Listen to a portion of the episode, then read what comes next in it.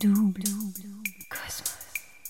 C'est le podcast qui décomplexe, démystifie, dédramatise le bien-être, tout simplement. Hello, je suis Aurélie, la créatrice de Double Cosmos. J'accompagne les entrepreneurs à arrêter de procrastiner sur leur bien-être grâce à l'Ayurveda, cette médecine millénaire et philosophie de vie indienne qui a transformé ma vie il y a 10 ans en partant vivre un an en Inde et qui m'aide au quotidien en tant qu'entrepreneuse depuis 5 ans. Entre les vidéos YouTube, une minute pour comprendre l'Ayurveda et ce podcast, je te partage tout ce qui peut t'aider à toi aussi être au top dans ta tête et dans ton corps et garder un équilibre entre ta vie pro et perso. Alors, prêt à booster ton bien-être? Alors bienvenue sur le podcast Double Cosmos.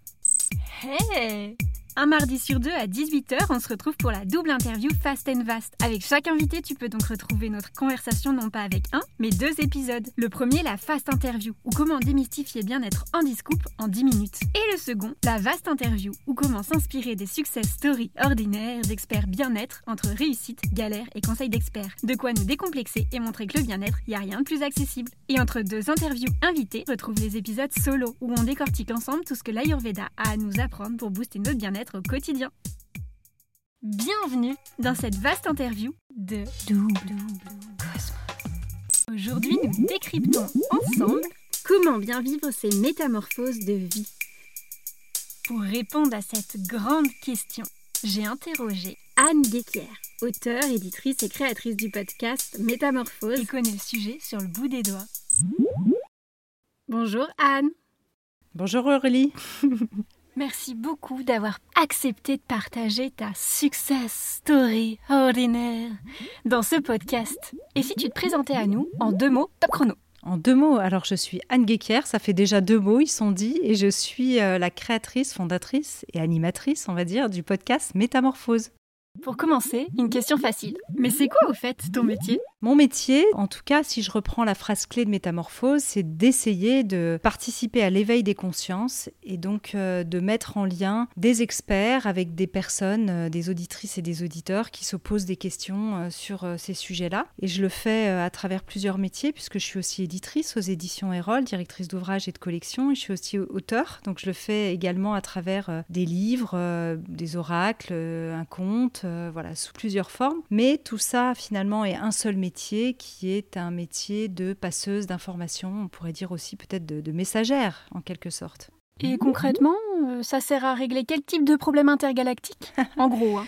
Intergalactique, euh, écoute, en tout cas, les retours qu'on a de nos lecteurs ou de nos auditrices et nos auditeurs, c'est que ça les aide à, mieux se connaître, à être peut-être parfois plus en paix avec eux-mêmes, leur entourage, à vivre une vie qui leur semble plus harmonieuse, à mieux se comprendre aussi surtout et à peut-être se libérer d'une certaine forme de façon de vivre euh, automatique, en pilote automatique euh, dans le quotidien. Donc c'est un métier, euh, on pourrait dire, vraiment de, dans l'humain et presque dans le, dans le soin d'une certaine manière. Et donc là, nous aujourd'hui, on va se concentrer sur la métamorphose, c'est ça? Alors on va parler de métamorphose et de conscience.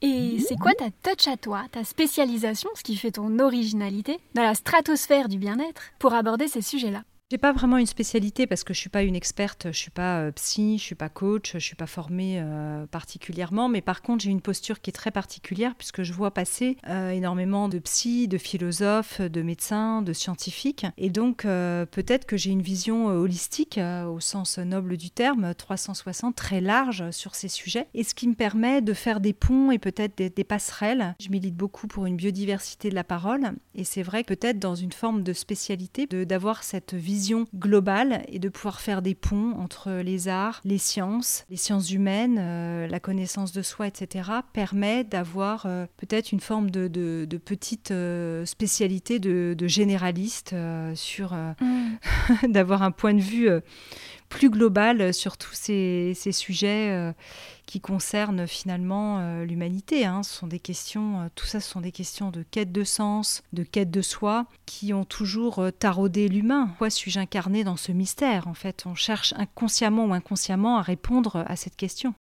Trop bien. Alors on va commencer par parler de ton chemin vers la gloire, les strass, les paillettes de l'expert bien-être que tu es aujourd'hui pour que tu nous racontes tes débuts et comment on est tous débutants un jour. Mais avant ça, parce qu'on aime tous les intros qui vendent du rêve, avant de nous raconter plus en détail ton parcours de vie, ta success story extraordinaire, on va s'arrêter 30 secondes sur le souvenir de la première fois où on te parle de tout ça. Est-ce que ton toi du passé en a vraiment pensé? Écoute, j'ai réfléchi à ta question hors antenne et je n'y ai pas trouvé de réponse parce que je, ne me souviens pas, à part les métamorphoses de, Kafka, sinon j'ai pas de souvenir. Euh, je sais même pas pour mon premier projet de livre qui s'appelait Métamorphose, qui était un coffret de cartes, comment euh, m'est venue cette idée de métamorphose. En revanche, ce dont je me souviens, c'est que euh, je, m'intéresse à ces depuis que je suis enfant, mmh. soit à travers la lecture, soit à travers des choses peut-être plus universitaires, euh, euh, la philo. Euh, et puis j'ai un terreau familial qui est très spirituel. Donc c'est pas quelque chose comme finalement s'il y avait une sorte de révélation alors que j'ai eu plus de sentiments et c'était intéressant parce que du coup ça m'a fait cheminer aussi tes questions. dans mon cas, j'ai le sentiment que c'est plus un continuum de quelque chose qui a éclos au fur et à mesure que je cherchais des réponses euh, pour moi-même et en m'interrogeant et en me questionnant et en cherchant euh, justement euh, à mieux me connaître, j'ai fait ce chemin de, métamorphose, mais qui a commencé certainement même au moment de ma conception. Alors peut-être que tu peux nous parler un peu plus de ton parcours de vie, ton histoire. Toi, Anne, à quoi tu ressemblais avant d'intégrer la métamorphose à ta vie? C'est vrai que Métamorphose euh, est né déjà d'un média engagé que j'avais fondé précédemment qui s'appelait euh, Féminin Bio, qui est une aventure qui a duré une quinzaine d'années et qui était euh, une forme de métamorphose pour moi euh, déjà bien entamée, où je me suis posé beaucoup de questions sur euh, le vivant, comment euh, finalement on pouvait en tant qu'être humain se mettre au service du vivant pour être utile à soi, utile aux autres d'une certaine manière. Et ce média engagé, à l'époque, j'avais des enfants vraiment en bas âge, j'ai eu des, plusieurs grossesses assez rapprochées, et donc je me posais aussi toute cette question de maman, de qu'est-ce que j'ai envie d'offrir au monde, à ces enfants qui viennent au monde, qu'est-ce que j'ai envie de leur offrir, dans quel monde j'ai envie qu'elles naissent, euh, de quelle manière euh, j'ai envie qu'elles se nourrissent, euh, quel rapport vont-elles avoir avec la nature, au vivant, à la spiritualité. Et ces, tous ces questionnements, finalement, ont donné ce média féminin bio. Et avant ça, j'avais euh, eu l'occasion de voyager pendant trois ans euh, avec mon mari. On avait beaucoup voyagé. Euh, on avait monté des boîtes internet toutes les, tous les deux, des startups au début des années 2000, et puis qu'on a vendu tous les deux. Et à partir de là, on s'est dit on va aller explorer un peu plus voilà la planète. Et c'est vrai que moi j'ai eu une très grosse prise de conscience en voyageant. On parlait des voyages dans la fast mmh. interview. On parlait de l'Afrique et de la Namibie. À l'époque, j'ai pas voyagé en Afrique, j'ai plutôt voyagé dans le Pacifique. En en Inde aussi, euh, en Asie, etc. Et j'ai eu des prises de conscience assez fortes de l'état de la planète et du lien qui nous manquait euh, en Europe. En tout cas, c'est ce que je ressentais, et en particulier en France, euh, au vivant. Au début des années 2000, c'est vrai qu'on parlait encore très peu de bio, de naturalité, ou alors c'était plutôt des allégations marketing liées à la nature. On a fait beaucoup de chemin hein, depuis, c'est passé euh, plus d'une vingtaine d'années. Mais c'est vrai que tout ça était des sujets euh, très novateurs et je me suis beaucoup questionnée sur euh, le lien que moi j'avais avec le vivant, avec la terre, avec Gaïa.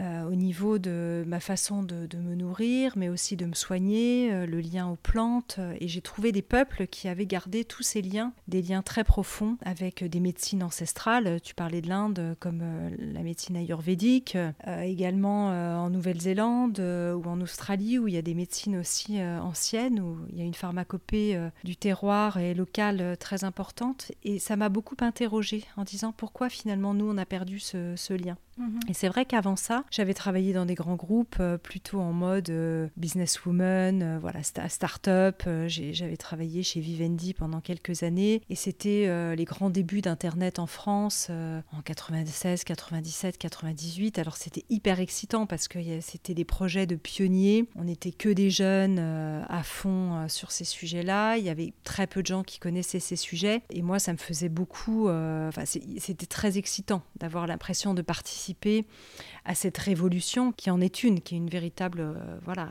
révolution euh, technologique. Où va-t-elle mmh. nous mener? Ça, c'est encore une autre question. Mais à l'époque, voilà, ce, sentiment de, faire partie de, ces pionnières et de ces pionniers. Et moi qui avais eu, euh, c'est vrai, une enfance élevée plutôt dans la nature, sur une île au bord de la mer, même si mes parents n'étaient pas originaires de là, j'avais quand même ce lien très puissant à la nature et de bosser dans des grands groupes où c'était très excitant, la technologie Internet, ça me nourrissait sur une partie partie intellectuelle et puis d'écosystème, parce que je te, je te dis, on mhm. était des jeunes très liés, donc c'était très sympa, mais en même temps, je me sentais pas forcément nourrie profondément de, de l'intérieur. Je me disais, est-ce que mon, mon, métier est finalement utile est-ce que, euh, est-ce que je suis à ma place euh, C'était quand même des questions que je me posais et c'était lié, oui, à mon, terreau. C'est vrai qu'on n'échappe pas à son terreau euh, éducatif, quel qu'il soit, que ce soit en contre, en mimétisme ou voilà, on, est, on est quand même élevé dans un milieu certain. Et moi, j'ai été élevée dans la nature avec des parents assez spirituels et c'était quelque chose qui était vraiment aussi à, l'intérieur de moi, qui était profondément ancré. Donc, je me posais cette question du sens. je me la posée assez de euh, d'avoir un métier qui a du sens, de trouver ma place, de trouver du sens euh, à mes actions. Et c'est pas facile parce que souvent les métiers de sens, on en retrouve beaucoup, soit dans le militantisme, soit dans l'humanitaire, dans des métiers où l'action et, la mise en action est très visible, ou alors des métiers de soins où on est très engagé auprès de mhm. l'autre. Et moi, ayant fait des études de, de, commerce et puis ensuite du droit des affaires, je me disais bah, comment euh, finalement, avec ces compétences-là, tu, tu peux trouver des métier euh, de sens. Voilà. Et donc c'est après ce que j'ai effectivement cheminé à la fois euh, en voyageant, en fondant euh, cette deuxième start-up féminin bio engagé, et puis en écrivant aussi des livres sur ces sujets-là autour du bien-être, de la conscience, de l'alimentation saine, et puis en publiant aussi en tant qu'éditrice beaucoup de livres sur ces sujets parce que j'adore rencontrer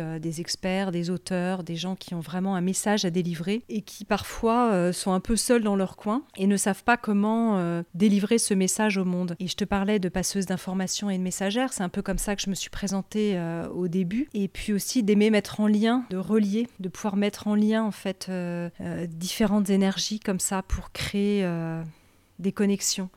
Et donc c'est vrai que c'est, les métiers que je fais aujourd'hui font ça en fait. Ça, ça met en lien en fait des, personnes, un public, une audience qui, a des questionnements et puis des experts qui parfois peuvent répondre à ces questions-là. Hum.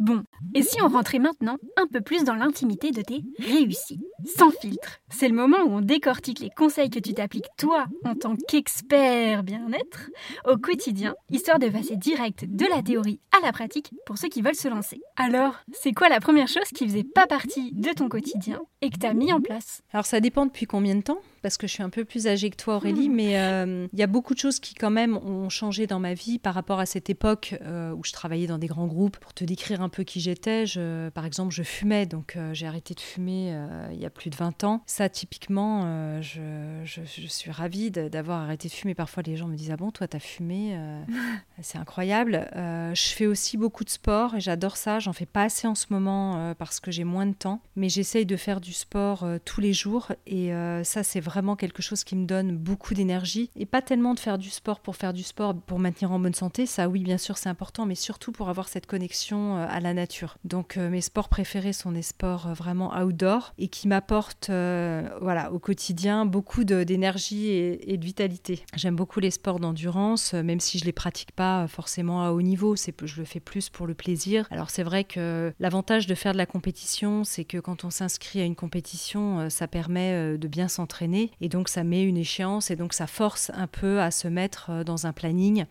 une fois qu'on s'est inscrit, voilà, il y a un engagement qui est prêt et donc voilà, c'est pas tant pour la compétition, pour faire du chrono, ça m'intéresse euh, moyennement. En revanche, euh, c'est vrai quand on fait que ce soit du marathon, de la course à pied ou du triathlon, enfin n'importe quel type de compétition, en général ça se fait, on le prépare à plusieurs, donc il y a une motivation, on y va ensemble, on va dans un certain lieu et donc voilà, il y a tout un écosystème autour qui est très agréable. Hum. Qu'est-ce que ça a changé tout ça concrètement dans ta vie? Les incontournables quoi. Il y avait déjà beaucoup de choses que j'avais euh, intégrées ou euh, comprises euh, avant et c'est pour ça aussi que j'ai créé Métamorphose, c'est pour pouvoir les transmettre. Donc bien sûr que j'ai découvert des choses avec Métamorphose, mais peut-être moins que à l'époque de Féminin Bio justement. Et c'est en découvrant voilà, un certain nombre de sujets, en lisant tellement, tellement de livres, en allant à des stages, participant à des conférences, des ateliers, en me formant aussi à certaines méthodes, que j'ai eu envie ensuite de, partager. Hmm. J'ai euh, expérimenté aussi certains euh, types de thérapies au niveau euh, thérapeutique, justement pour mieux me connaître, travailler sur des souffrances ou des blessures, donc, avec ce double objectif. Hein, la thérapie, elle peut servir à, mieux se connaître, et puis elle peut aussi servir à, à guérir, sachant que les deux sont souvent liés. Mais c'est pas tout à fait quand même le même, toujours le même objectif. Donc moi, il y a eu ces, deux choses-là. Et euh, nourri de tout cela, c'est de là qu'est née en fait Métamorphose. Donc c'est vrai que à travers euh, Métamorphose, j'expérimente euh,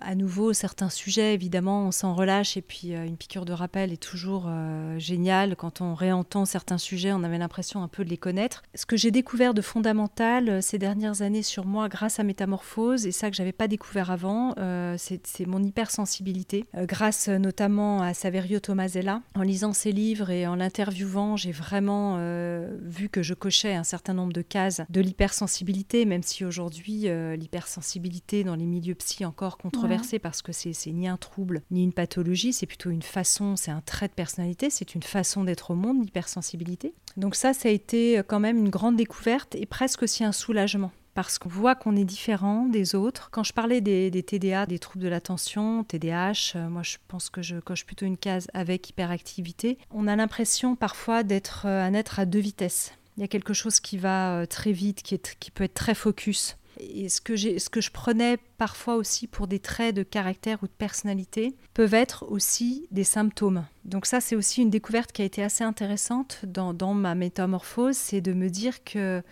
ma façon d'être au monde se retrouve aussi dans une catégorie de personnes qui ont aussi ce type de trouble. Donc ça peut faire bizarre parce que, alors évidemment, après, il n'y a pas que ça, on, est tellement vaste euh, que... On n'est pas que cette étiquette euh, liée à un trouble potentiel. Et puis, quand je dis ça, c'est un soupçon de trouble. Aujourd'hui, je ne me suis pas fait diagnostiquer euh, par rapport à ce trouble parce que je ne suis pas forcément en souffrance par rapport à ça, qui est toujours le curseur. Hein, quand on cherche à, mieux comprendre un trouble ou une façon d'être au monde, quand il n'y a pas de souffrance associée, on peut le faire pour mieux se connaître, ce qui, euh, tu vois, est plutôt mon cas aujourd'hui de comprendre ça. Mais j'ai pas eu de souffrance importante, de dépression, de symptômes anxio-dépressifs, ce qu'on appelle les comorbidités liées à ça. Voilà, il y a eu quand même des, grosses prises de conscience sur certaines façons d'être euh, grâce à des interviews euh, métamorphoses. Mais je dirais que peut-être que les deux tiers du bagage venaient de ce que j'avais déjà expérimenté, en tout cas avant. Trop bien. Et sinon, une journée ordinaire dans ta life, avec tout ça, grosso modo, ça donne quoi? Comment tout ça t'aide au quotidien? Mais Ça m'aide à être plus consciente euh, quand je traverse euh, certaines euh, grandes émotions, par exemple dans le quotidien, ou même de petites émotions, à les voir arriver, les accueillir, les comprendre, pas forcément justement les prendre tout de suite à bras le corps en mode tiens, je vais me saisir de cette colère et puis je vais l'exprimer tout de suite. C'est plutôt tiens, je vois arriver ça, je sens ça à l'intérieur de moi. Et de pouvoir faire ce stop du ressentir d'abord. Alors, je dis pas que je le fais euh, toutes les cinq minutes, mais il y a quand même euh, cette euh, zone de, conscience et de vigilance qui s'est installée beaucoup plus de manière automatique et qui procure pas mal d'apaisement parce que ça permet de se dire tiens, là, je suis en train de traverser, de faire cette traversée-là. Je l'ai déjà rencontrée, je la connais. Je sais ce qu'elle vient me donner comme signal par rapport à un besoin sous-jacent, qui n'est pas forcément euh, un besoin que, que j'arrive à accueillir ou que j'ai entendu. Et donc ça me permet de le regarder, de l'observer, euh, peut-être même parfois de l'alchimiser à l'intérieur de moi. Et puis ça peut aussi euh, passer tranquillement comme ça, ou pas d'ailleurs. Hein. L'idée, c'est pas forcément de, de, de, tout mettre de côté, de se débarrasser, entre guillemets, de nos émotions. Loin de là, au contraire, de plutôt les surfer, de les, de les vivre. Mais je trouve qu'il y a une forme de, de joie et de un peu plus de sagesse à pouvoir euh, danser avec cette façon chaotique, en tout cas, d'être au monde. Tu vois, je parlais mhm. de, ce mot que j'aime beaucoup, chaotique, qui est une forme d'ordre dans le chaos, et de pouvoir euh, conscientiser tous ces mouvements intérieurs de manière plus aiguë. Il y a quelque chose de presque un peu jouissif euh, parfois, amusant. Hum, c'est quoi ta routine, bien-être miracle, ton petit rituel d'apaisement de temps juste pour toi bah, Ma routine miracle, ce serait vraiment d'aller euh, commencer par faire du sport le matin entre une demi-heure et une heure, même si c'est 20 minutes, c'est pas grave. Ça peut être euh, du Wu Tao, un art corporel que je pratique, ou du yoga, ou aller nager, ou aller courir, ou aller faire du vélo, même aller marcher, ne serait-ce qu'un tout petit tour si j'ai vraiment euh, pas le temps, pas l'énergie d'aller courir, ne serait-ce qu'aller faire 20-25 minutes de marche. Ensuite, faire ces fameuses 5 minutes de respiration consciente, assez accélérée. Et puis, peut-être aussi prendre 5 à 10 minutes, 15 minutes en fonction de comment on est méditant, si on aime la prière ou la contemplation. Euh, voilà, peu importe, chacun ses outils. Mais moi, ce que j'aime, c'est vraiment aussi me relier en conscience euh, à l'amour universel, à la source. Ce serait, moi, je mettrais le nom de Dieu en fait pour ça, et de, commencer ma journée de cette manière. Mhm. Bon, ok, si tu le veux bien, rentrons maintenant un peu plus dans l'intimité, des moments un peu plus laborieux, les petites galères quoi, sans filtre et sans jugement évidemment, simplement pour démystifier le statut d'expert inaccessible et montrer que les jours avec et les jours sans, bah c'est normal en fait. Alors vas-y, fais-nous déculpabiliser de parfois juste un peu galérer.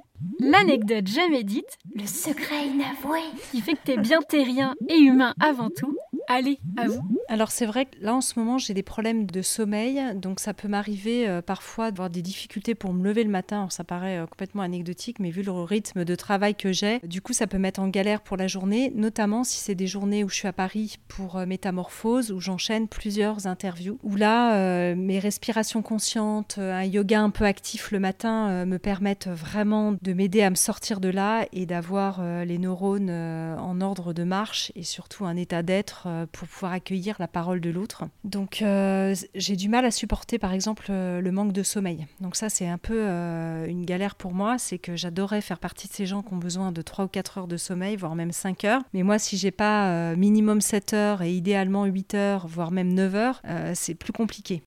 Et justement, sur quoi tout ça t'a le plus chamboulé, a provoqué un big bang dans ta vie? Moi, je conçois pas forcément d'avoir un métier euh, détaché de ma quête personnelle. Et donc aujourd'hui, je fais vraiment le métier qui est exactement euh, le cœur de ma quête existentielle, qui est euh, un métier de, quête de sens, de s'interroger sur ce mystère de l'existence, sur nos liens aux autres, sur nos liens à nous-mêmes. Et c'est vrai que quand j'ai fondé le média féminin bio, en tout cas professionnellement, c'est là qu'a été ma première véritable métamorphose. D'abord, j'ai écrit un premier livre sur les cosmétiques bio et naturels, et c'est là que j'ai mis la première pierre de me dire, euh, voilà, j'ai envie d'être utile à moi-même, d'être utile aux vivants, et je me mets au service de ce qui me semble faire sens, avoir du sens pour moi et pour les autres. Et c'est à ce moment-là qu'il y a eu euh, cette, euh, ce retournement, c'était en 2007, tu vois. Et mhm. ça, ça a été quand même très lié, je peux pas parler de ça sans parler de, de l'autre métamorphose qui a été liée à ça, puisque c'était euh, lié, comme je te disais tout à l'heure, à l'avenue des enfants. Quand j'étais enceinte de ma fille aînée qui a maintenant 19 ans, je me suis beaucoup, beaucoup interrogée sur cet être à venir, ce que j'avais envie d'offrir, moi, en tant que maman, en tant que foyer, à cet être euh, en devenir. Avoir un métier qui avait du sens a répondu aussi à toutes ces, enfin, une partie de ces interrogations-là, en tout cas. Alors tu m'as donné la chance de découvrir le magnifique conte que tu viens de publier, dans lequel euh, tu partages aussi beaucoup de transmissions et d'autres formes de métamorphose en quelque sorte, non? C'est vrai que quand on prend en tout cas la plume, souvent euh, ça me saisit comme ça, je m'y attends pas forcément.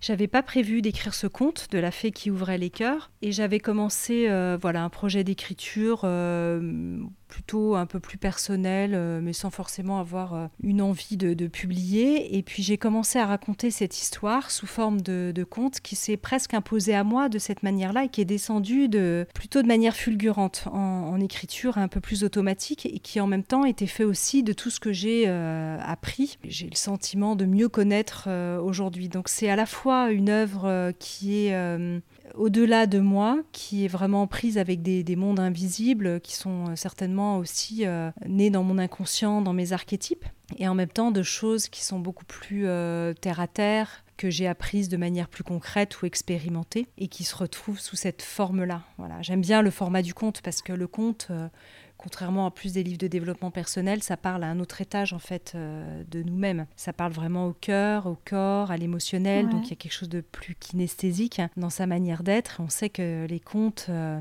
agissent euh, d'une autre manière dans la psyché humaine parce qu'ils viennent parler à des espaces inconscients sous des formes plus simples, simplistes, simplettes, voire même parfois un peu naïves et qui nous touche à un autre euh, niveau. Et ça, ça me plaît beaucoup, cette idée euh, qu'on retrouve euh, aussi dans l'art, hein, d'ailleurs. Mhm. Mais le conte, c'est vrai, illustré en plus par une, une chère amie, Izumi Doya, qui vit au Japon et qui est une artiste extraordinaire. J'aime beaucoup sa sensibilité. On est très en alchimie dans notre façon de, de collaborer, même si on ne se voit pas souvent parce qu'elle habite loin avec sa famille. Mais c'est vrai que ça résonne, son art résonne en moi et je crois que mes mots, en tout cas c'est ce qu'elle dit, résonnent aussi à l'intérieur d'elle et, ça, ça, donne toutes ces créations qu'on fait ensemble. C'est merveilleux de cheminer comme ça aussi avec, avec une artiste dans le temps. Ouais et l'obstacle à ton bien-être dont tu veux te dépatouiller, mais pour lequel tu es un peu encore en mission aujourd'hui. Les obstacles, il euh, y en a. D'abord euh, d'un point de vue professionnel, c'est euh, là on va terminer la saison 5 de Métamorphose, donc est-ce que cette émission perdurera telle qu'elle est? Comment la transformer? On propose aujourd'hui d'autres expériences de métamorphose au sein de Métamorphose, des cercles, des ateliers, des programmes de coaching, etc. Donc il y a tout un tas d'autres formes de métamorphose, pourquoi pas un jour de la scène, je sais pas donc c'est des, voilà, c'est des vraies questions aussi de, croissance qui est super parce qu'aujourd'hui on a, on a cette audience qui nous permet de, nous dire bah tiens quelle est la prochaine étape? Alors c'est à la fois un obstacle et une opportunité. Tu vois, je l'ai mis comme un obstacle dans le sens où euh, je ne vais pas forcément euh, faire euh, métamorphose, continuer métamorphose telle que c'est aujourd'hui pendant encore peut-être dix ans, encore quelques années, mais pas forcément telle qu'elle. Donc il faudra se poser cette question. Et puis ça accompagnera aussi peut-être mes propres questionnements personnels, puisque mes filles maintenant grandissent et donc partent du nid. Non pas que je vive le syndrome du nid vide pour l'instant, mais en tout cas, c'est toujours une grande remise en question dans une vie quand les enfants partent. Il y a aussi une nouvelle vie qui s'offre euh, qui s'offre à soi. Et donc, à quoi va ressembler cette vie-là C'est euh, une question, en tout cas pour moi. Et le petit tracas du quotidien sur lequel tu baisses un peu la garde, celui où on se dit c'est pas si grave hein, finalement. J'ai une grosse tendance à abuser du chocolat et même s'il est euh, de qualité euh, bio, euh, plutôt noir, à en manger des quantités importantes et ça correspond à une forme d'addiction, je pense, sur un plan émotionnel. Et on retrouve ça d'ailleurs chez le, dans les troubles de l'attention, hein, des, des tendances au perfectionnisme et à l'addiction. Donc là, je suis en plein dedans avec le chocolat. C'est quoi ton petit réconfort ou ta petite pause à toi qui passe crème quand vraiment, vraiment, c'est la pagaille? Quand vraiment c'est la pagaille, euh, aller dans l'eau, L'eau me régénère énormément. J'ai la chance d'habiter euh, en Suisse au bord du Léman, dans lequel on peut se baigner été comme hiver, même si l'hiver euh, il, est, très froid, mais j'aime aussi les bains froids. Et donc ça permet vraiment de laver euh, et de se débarrasser d'un certain nombre de choses en conscience. Aller dans la neige, faire de la randonnée quand c'est l'hiver, alors là c'est pas trop la période, on est en plein été, mais aller dans le grand blanc et dans la nature comme ça, pour moi, ça, ça me débarrasse de plein de choses quoi. Canon Et avec tout ça, tout ce que tu as vécu, quel message interplanétaire tu veux lancer pour éviter à tout le monde de faire les mêmes erreurs je crois que nos erreurs, elles nous apprennent, euh, on n'échoue pas en fait, on ne fait qu'apprendre. Je crois que c'est Mandela qui disait, euh, soit je, réussis, soit j'apprends, mm. mais en fait euh, on n'échoue vraiment jamais. Quelque part, comme l'enfant qui apprend à marcher, qui va tomber dix fois et qui va finir par marcher, on est toujours, on est vraiment en apprentissage, on est, il y a quelque chose de work in progress dans nos vies. Il y a deux citations peut-être que j'ai envie de dire en conclusion. La première, c'est Soyez vous-même, les autres sont déjà pris, qui est une citation qu'on voit beaucoup tourner sur les réseaux, mais que j'aime beaucoup et puis l'autre, euh, ma, citation chérie euh, de Nietzsche, qui fait écho et un peu en conclusion à tout ce qu'on a dit, c'est il faut porter du chaos en soi pour accoucher d'une étoile qui danse. Et voilà, donc il y a quelque chose de nos chaos, de nos blessures, de nos souffrances, de nos chemins de vie. Eh bien, euh, il y a aussi le merveilleux, la grâce, l'extraordinaire, l'inconnu, l'inédit qui s'invite c'est vraiment cette notion du, tu sais, du Tao, du Yin et du Yang, mm. euh, des complémentaires plutôt que des opposés, que en fait chaque euh, qualité ou chaque défaut a son corollaire et que finalement tout ça est une alchimie à l'intérieur de soi avec lesquelles danser, composer en permanence. Euh, on en est là, je crois, en tant qu'humain. Et voilà, donc j'ai certainement envie de, partir avec ce message, Aurélie. Trop bien. Hélas, voici la dernière question, un peu tradie, hein, pour finir ce podcast. Attention, roulement de tambour, quel est le message que tu voudrais transmettre à tout le cosmos pour changer le monde? Connais-toi toi-même. Je reviendrai sur cette phrase finalement assez fondatrice. C'est vrai quand je suis allée en Inde, je suis allée dans un centre ayurvédique et j'ai découvert en fait euh, mon mes profils euh, en ayurveda et ça fait partie d'outils euh, qui m'ont oui aidé en tout cas. je pense que c'est une palette d'outils hein, qui font que au bout d'un moment on se connaît mieux et ça en fait partie ouais complètement. Et puis peut-être cette phrase aussi de Saint Augustin qui dit aime et fais ce que tu veux. Je crois que l'amour peut tout beaucoup en tout cas et permet de faire tomber euh, toutes les barrières. Et donc cette question euh, sans arrêt qui revient, j'en parlais avec Alexandre Dana euh, dans une émission il n'y a pas longtemps ou entre nous, je ne sais plus. Qu'est-ce que ferait l'amour s'il était dans cette situation? Voilà, donc peut-être parfois se, remettre cette question en mémoire dans le quotidien quand on est face à des défis, en tout cas de la vie. Mmh. Alors une dernière petite chose avant qu'on se quitte, est-ce que tu peux nous rappeler où les auditeurs peuvent te contacter ou retrouver tout ton travail? Je mettrai les liens dans les notes de l'épisode. On a un site internet qui s'appelle métamorphosepodcast.com où on peut retrouver tous les épisodes de Métamorphose. On a notre euh, Instagram, Métamorphose Podcast, mon Instagram perso Anne Desquier, et puis enfin euh, le site des éditions Erol pour tous les livres. Super. Merci beaucoup, Anne. Merci. merci infiniment à toi, Aurélie. merci. Et merci à toi d'avoir partagé en toute transparence avec nous ici cette magnifique success story ordinaire. Merci. Hey L'épisode touche à sa fin. Si tu as aimé cet épisode, dis-le moi en commentaire ou avec 5 étoiles sur Apple Podcast ou Spotify. C'est le meilleur moyen de le faire connaître. Et si tu veux m'aider, partage cet épisode à 2-3 personnes autour de toi. Moi, ça m'aide énormément. Et peut-être que les épisodes les aideront aussi. Tu viens d'écouter la version vaste du double interview Fast and Vast avec ce nouvel épisode de Success Story ordinaire d'Expert Bien-être. Si tu ne l'as pas vu, tu peux aussi retrouver le Fast Interview, l'autre partie de la discussion avec mon invité du jour, dans l'épisode précédent en vidéo sur la chaîne YouTube Double Cosmos. Tu trouveras également sur le YouTube une farandole de vidéos pour comprendre l'Ayurveda en une minute si le sujet t'intéresse. Merci à tous pour votre écoute et rendez-vous un mardi sur deux à 18h avec d'autres invités experts bien-être.